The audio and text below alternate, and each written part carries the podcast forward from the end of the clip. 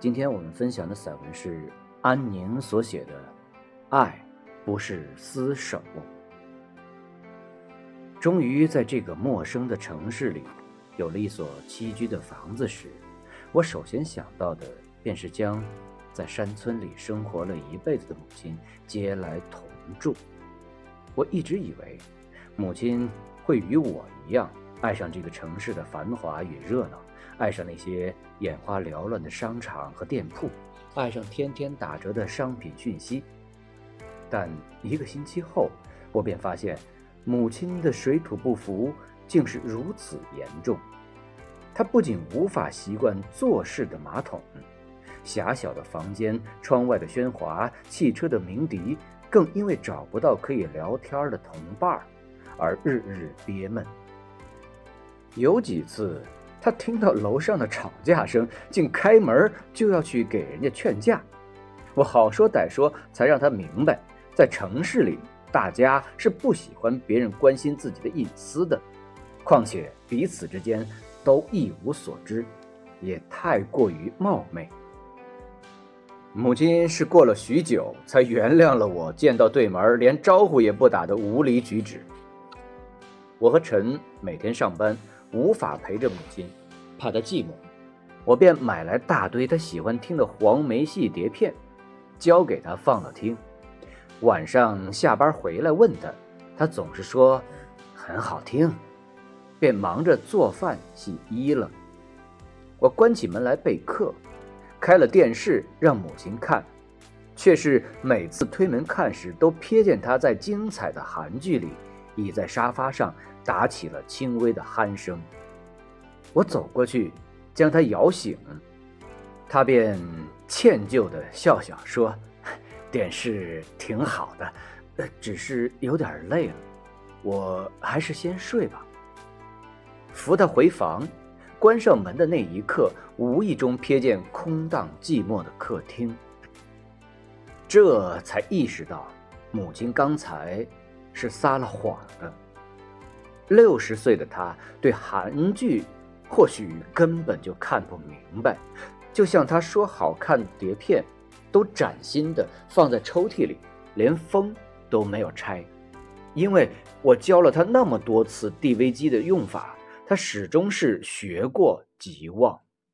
这些对我们来说很寻常的东西，于几乎不识字的母亲，或许不亚于那无法解读的天书。我开始尽量的多抽出一些时间来陪母亲，但母亲。却是对我的这种慷慨有些不适，她几次劝我不必陪她，又拿出终于可以认识广场到家的路来炫耀。她说自己可以像那些晨练的老人们一样，早起去活动筋骨了，能够结交一些姐妹也说不定呢。我犹豫之下，将买菜的大权放手给了母亲。前几次。他按部就班的原路返回，并没有什么差错。但没过一个星期，他为了买我爱吃的鲤鱼，在农贸市场般的菜场里兴致勃勃地多转了几圈儿，便迷了路。最后是穿制服的工作人员好心的将他送回来。他假装只是小事一桩，但。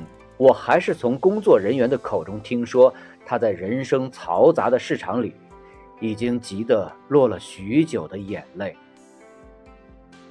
我坚持不再让母亲出去买菜，她勉强同意了，但却趁我不在家的时候又出去练习。结果又出现两次失踪事件，我忍不住朝他发了脾气。他坐在沙发上，无助地看了我一眼。便低声说了一句：“可是，我连街都没去逛，那我待在这城市里，还能干什么呢？”我在这句话里想起他为了消磨时间，将家里的地板和家具擦了又擦，连我弃之不穿的衣服也要翻出来仔细的清洗后，整齐的叠放在衣柜里。他为我们翻新做饭，一天几次的清洁马桶，甚至把公共的楼梯都拖得一尘不染。这样勤劳，除了他真心的想为女儿尽一份力量，更多的则是他在这个无人可以说话的房子里那么孤单，而我们却是自以为是的将这份孝心强塞给他。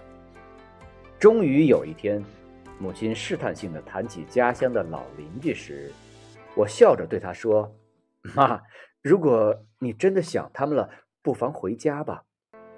母亲吃惊的抬头看我，随即便欣喜说道：“真的是很想念这些老邻居呢。上次他们打电话来，听见隔壁你范婶的大嗓门，我就想起两个人从日出唠到日落的那些旧事来了。还有你陈叔，听说又添了个孙子，老头子。”整天乐得合不拢嘴呢。哎呀，怎么感觉像是很多年没有见了呢？真是想的心都慌了。